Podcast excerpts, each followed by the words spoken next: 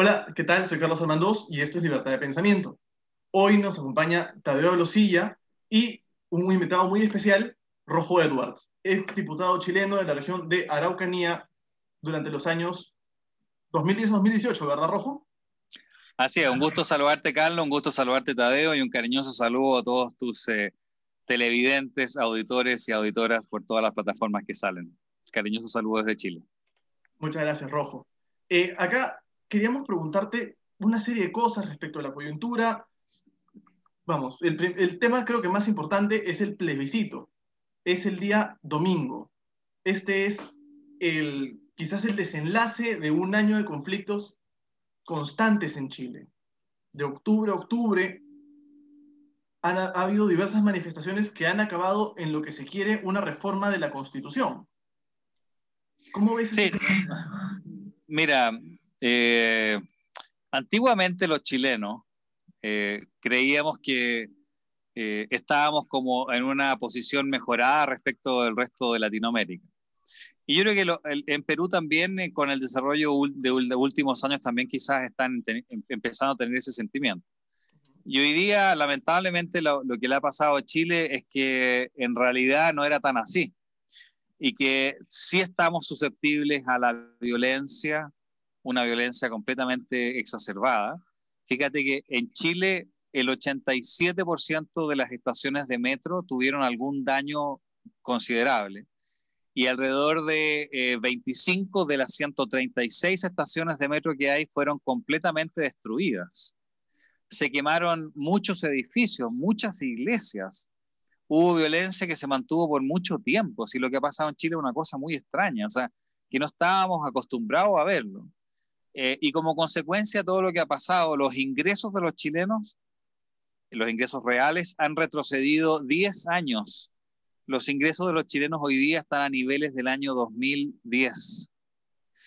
pero no solamente eso, sino que cuando uno ve cualquier tipo de indicador, la pobreza está aumentando, la desigualdad está aumentando. La verdad es que eh, quienes defendemos la libertad, eh, nunca hicimos la batalla cultural de defender lo que teníamos e ir mejorando el modelo económico chileno. Y permitimos que aquellos que atacan la libertad, que quieren dominar a la gente desde el Estado, porque eso es lo que se busca, después vamos a hablar de eso, eh, fueran ganando y avanzando en la batalla cultural hasta que ya era prácticamente imposible defender, por ejemplo, la idea de que el Estado tenía que ser eficiente y ojalá un poco más pequeño de lo que hay hoy día, o defender que la familia es el núcleo fundamental de la sociedad, o que tienen que respetarse las normas, que tienen que respetarse la ley, que las instituciones tienen que funcionar y que tienen que ser autónomas de presiones internas de grupos que se hacen, se las toman para su beneficio propio o de presiones políticas externas. No fuimos capaces de defender eso. Hoy día en Chile está todo sobre la mesa, incluidas cosas que para muchos pensábamos que era imposible, por ejemplo, la autonomía del Banco Central.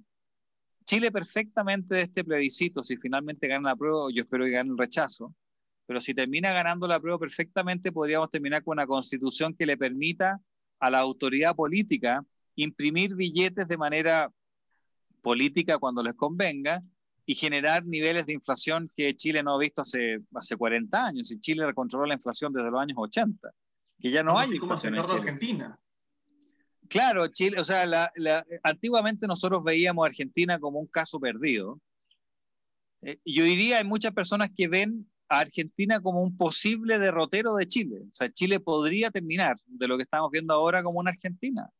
Y eso es algo que para nosotros completamente impensado. Chile, eh, Chile tiene eh, un crecimiento sostenido hasta el año 2013 que es varias veces superior al mundo.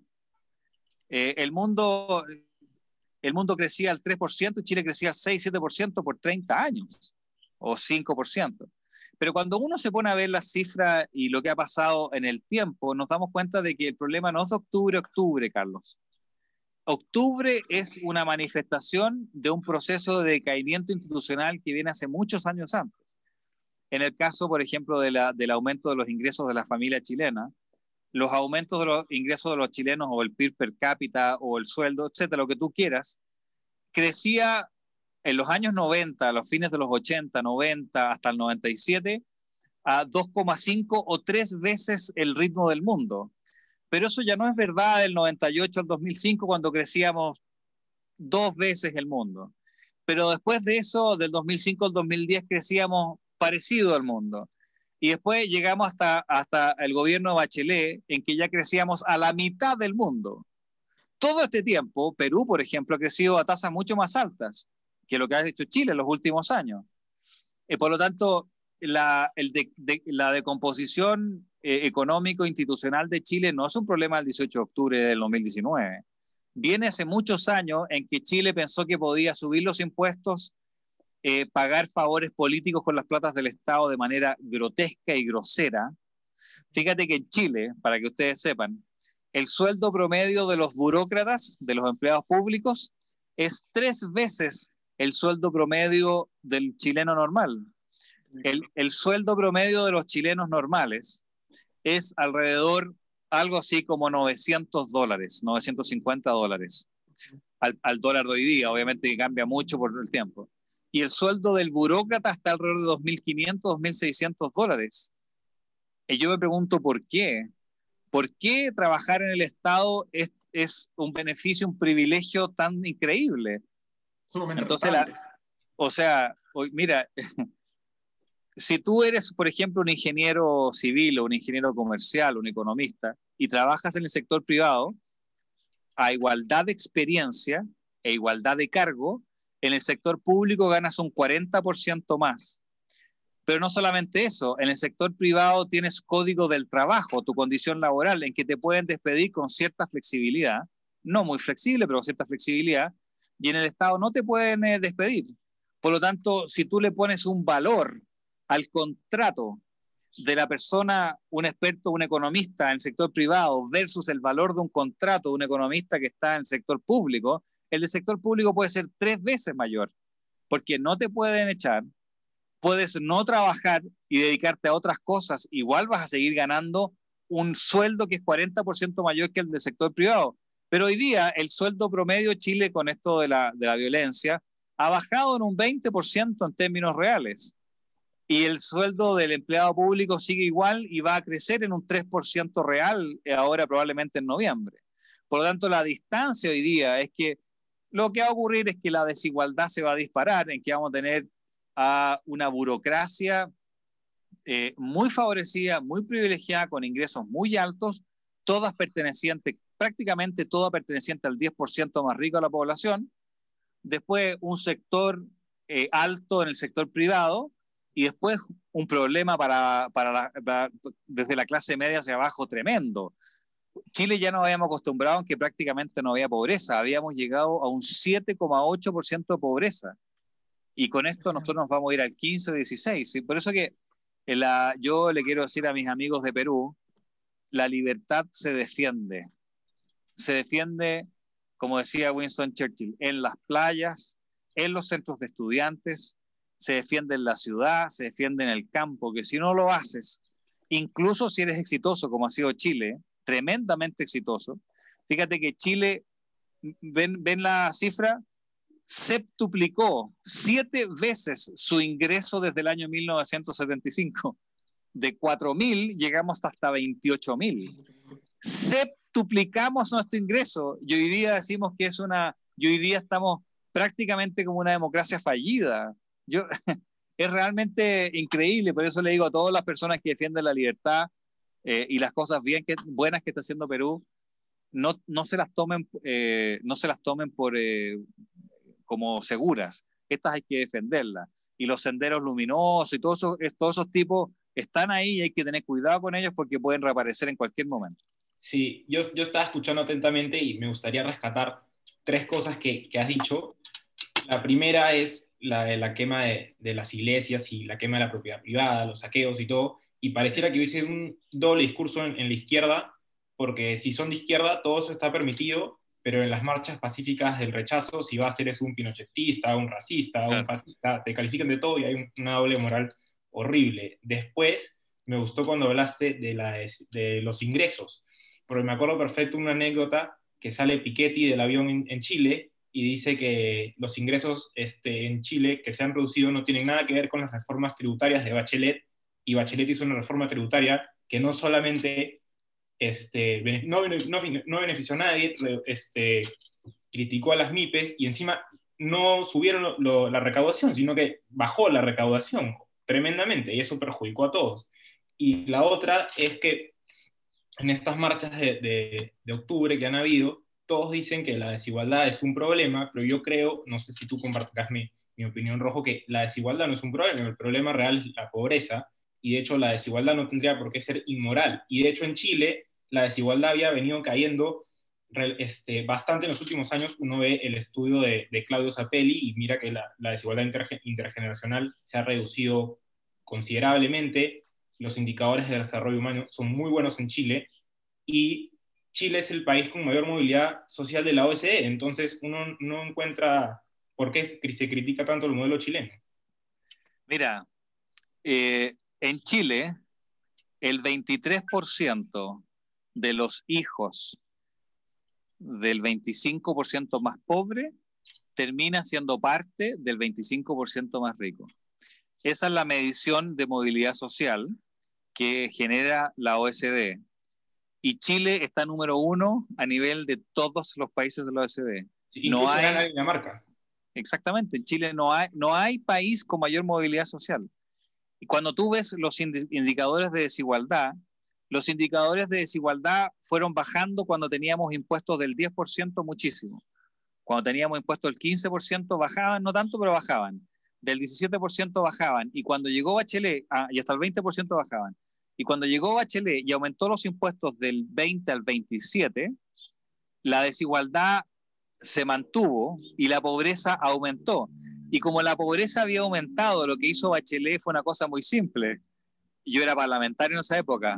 Cambió la metodología de medición, porque si no, la pobreza iba a aumentar. Entonces, en su gobierno, con su reforma tributaria socialista, con su reforma educacional socialista y con su reforma eh, laboral socialista, lo que había ocurrido en los hechos era que la desigualdad había aumentado levemente y la pobreza había aumentado levemente para un país que estaba acostumbrado a reducir fuertemente la desigualdad y reducir fuertemente la pobreza. Entonces, lo que el mensaje que yo quiero darle, Carlos y Tadeo, independiente de lo que pase en el plebiscito de Chile, es que la libertad se defiende porque la única forma que nuestros pueblos tengan trabajo, haya menor desigualdad y haya crecimiento, son las reformas que confían en la inventiva y la creatividad y el esfuerzo de los ciudadanos por sobre el poder del Estado.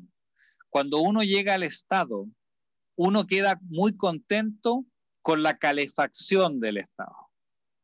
O no sé, en Perú el aire acondicionado del Estado, no sé. Pero pucha que es bueno llegar a un lugar en que no te pueden echar, en que te pagan el doble lo que tienen que pagar, en que tienes pasajes gratis, en que tienes eh, celular gratis, en que te llevan en auto, en que tiene, pucha, todas esas cosas son muy buenas, pero esas cosas, el poder del Estado lo hacen en base a controlar al resto de la gente. Y hoy día, la nueva constitución, lo que más quiere la izquierda que la propone es la supuesta creación de un Estado solidario. Hasta ahí estamos bien, pero lo que ellos entienden por Estado solidario es básicamente que eh, Tadeo y Carlos, ustedes paguen muchos impuestos, me los pasen a mí como Estado, yo determine quién es su doctor, cuánto le pago, hago contratos con mis amigos, me robo el 70% de la plata y con el 30% restante lo apoyo un poco usted y el resto entrego canastas básicas para que la gente más pobre esté conmigo. Y con eso hago un modelo, o sea, lo hago a trabajar usted, a, a Carlos y Tadeo para que me paguen impuestos, yo me doy, me doy la vida de ricos y famosos de, de Palo Alto, California, estando con un contrato que nadie me puede echar. Y cuando se me acaba la plata, porque hoy día Chile está endeudado, Chile, cuando Chile tenía impuestos del 10 y el 15%, le prestaba plata al mundo, ahorrábamos. Hoy día Chile tiene una deuda de alrededor de 100 billones de dólares y creciendo, vamos a llegar a 120 billones de dólares. El pago de intereses del próximo gobierno de la deuda de Chile es equivalente a seis veces el total del pilar solidario con el cual se apoyan las pensiones de los abuelitos. Es un poco más, solamente el pago de intereses, un poco más que el total del presupuesto de educación. Y mira, y con eso termino, te voy a hacer otro ejemplo. El año 2008 hubo un, un gran acuerdo de los políticos chilenos en que dijeron vamos a mejorar la educación.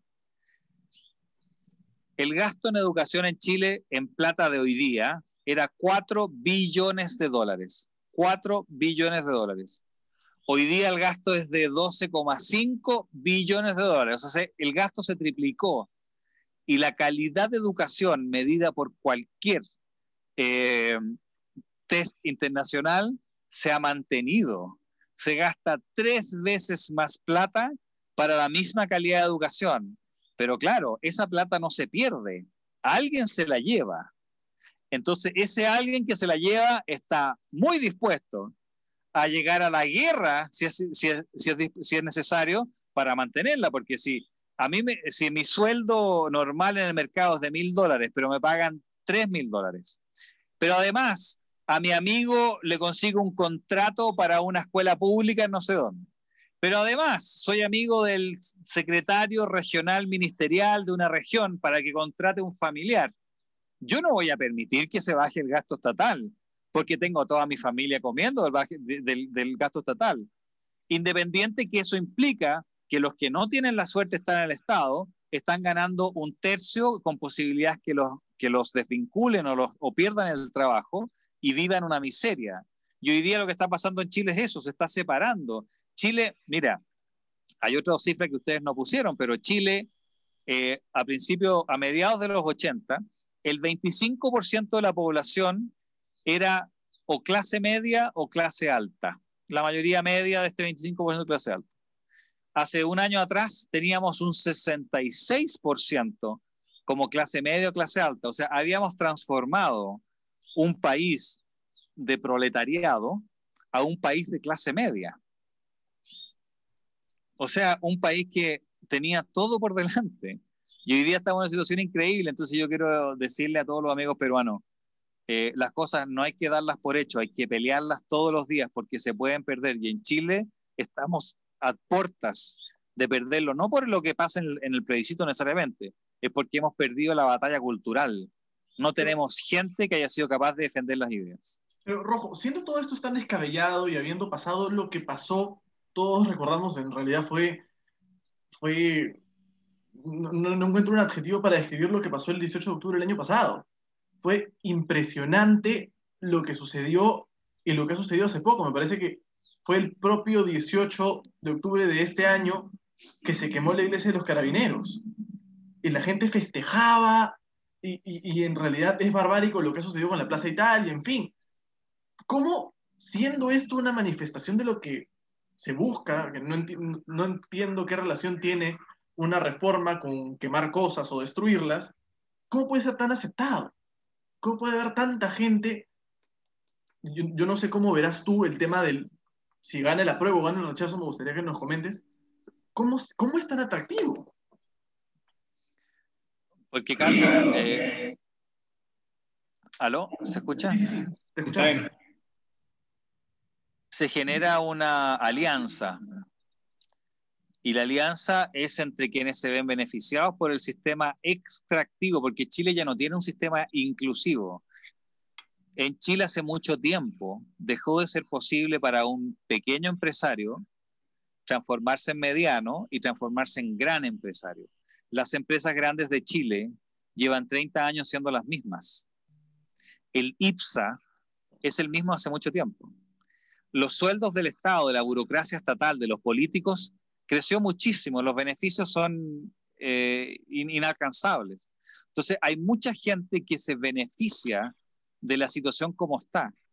Y por eso son ellos los que están eh, eh, empujando todo esto.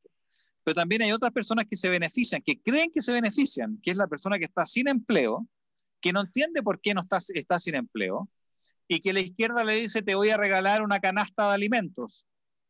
Ahí se genera una, una alianza, y eso es lo que estás viendo. La violencia, porque yo no sé si vieron bien la violencia, pero yo les quiero decir que eh, el 20% de los supermercados de Chile, el 20% de todos los supermercados de Chile fue o quemado o saqueado varias veces.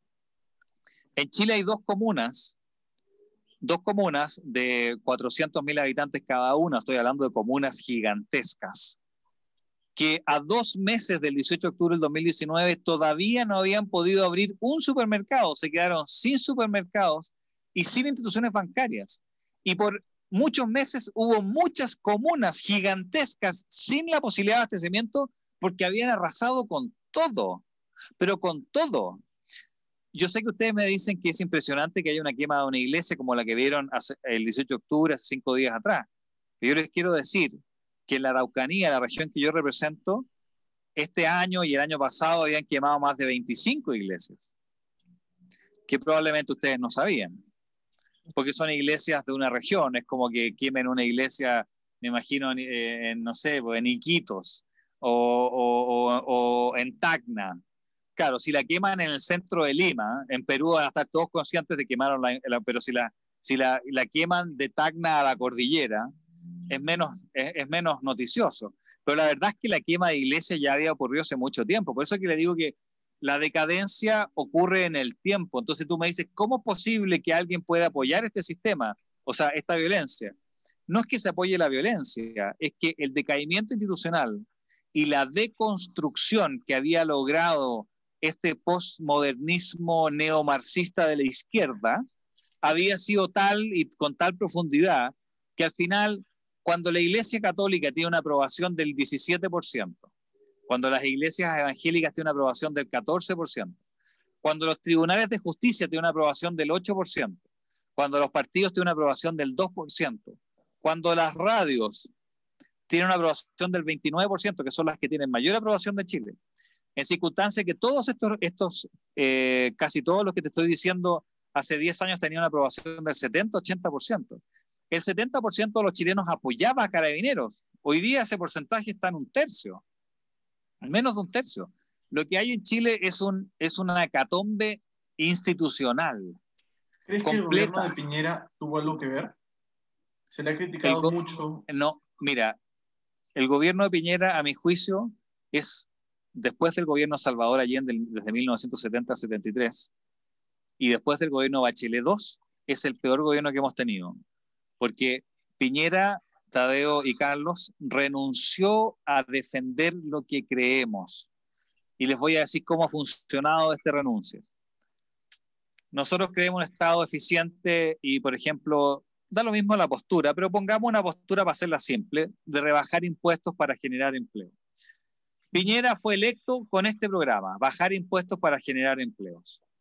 Cuando llega al poder, como se enfrenta una minoría en el Congreso, para que no le rechacen su proyecto y para quedar como ganador, en vez de enviar un proyecto defendiendo lo que cree, envía un proyecto aumentando impuestos.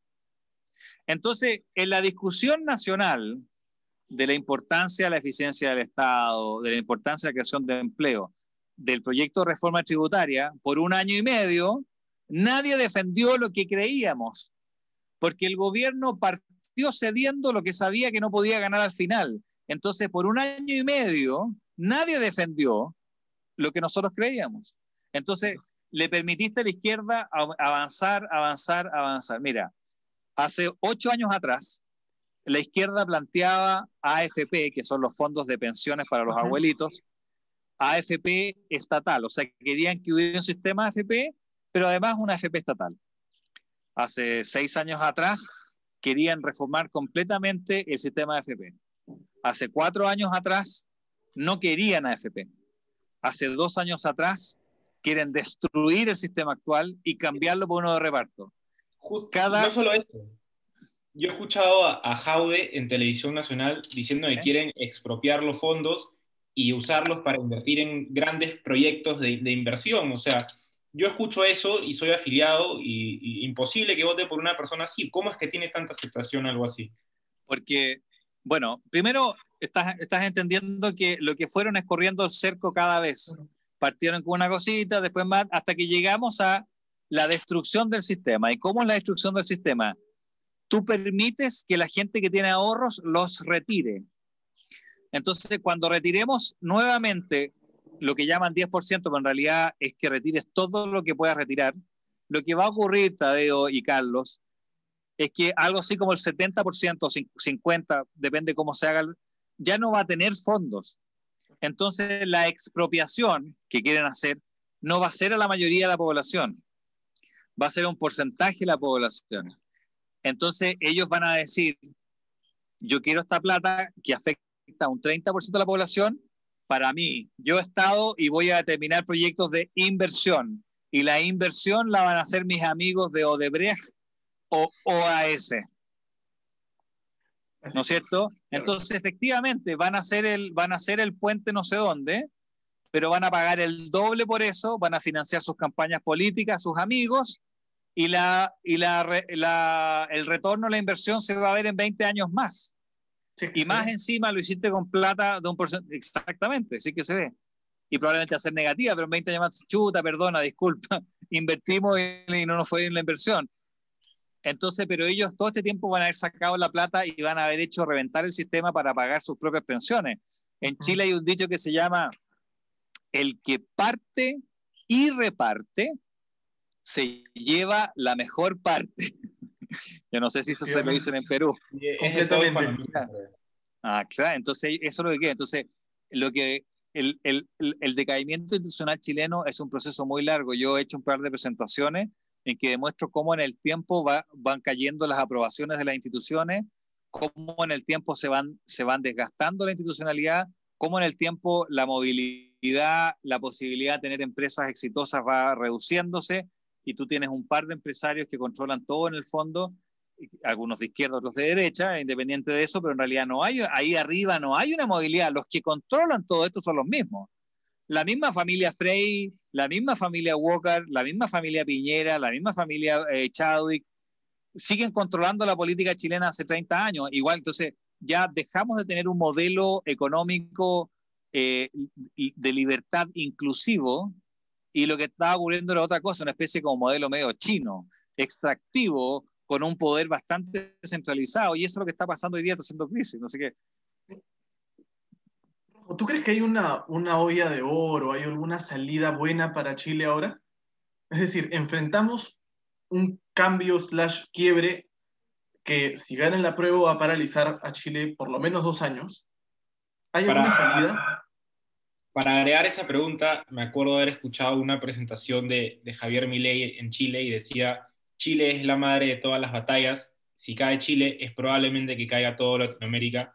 Entonces nosotros desde acá, complementando la pregunta de Carlos, miramos con expectativas el plebiscito de, este domingo y, cómo crees que le, puede ir al, rechazo. Mira, primero quiero decirte que si cae Chile, va a caer Perú de todas maneras.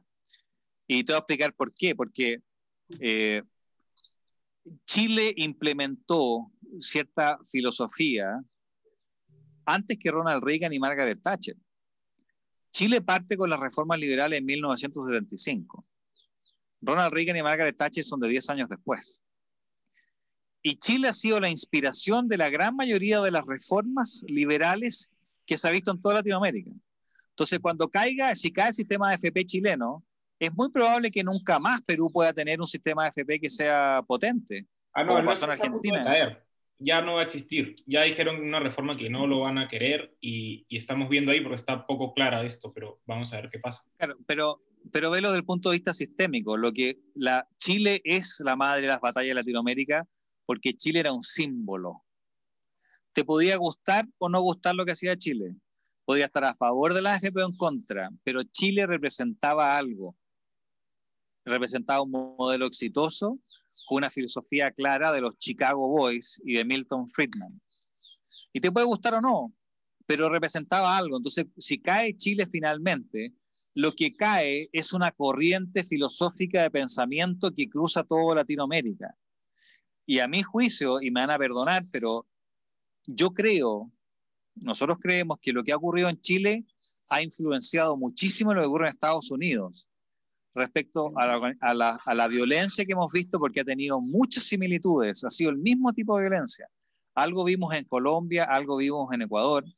Eh, yo no sé si en Perú ha habido, pero eh, me parece que no, pero eh, Perú tiene sus propios problemas, cada uno tiene su problema, digamos, pero en lo que uno ve en, en Estados Unidos son situaciones muy similares. Mira, bueno, yo por cosas de la vida soy eh, casado con, con, una eh, mujer norteamericana, digamos. Entonces, lo interesante del proceso es que por muchos años mi, mi señora, que representa muy bien el sentimiento, si tú quieres, más republicano de Estados Unidos, me decía, no entiendo la argumentación de la izquierda cuando veo televisión en Chile. No sé, no sé qué se trata, no sé qué están hablando.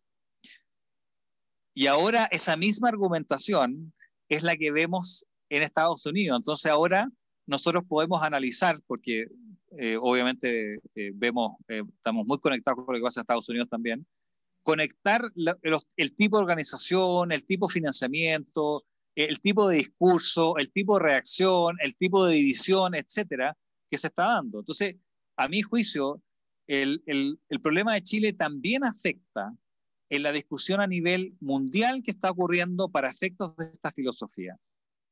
Y por eso es que yo creo que sería, es muy importante para nosotros recibir ayuda de gente como ustedes, porque la necesitamos para defender lo que uno cree, quienes queremos defender la libertad.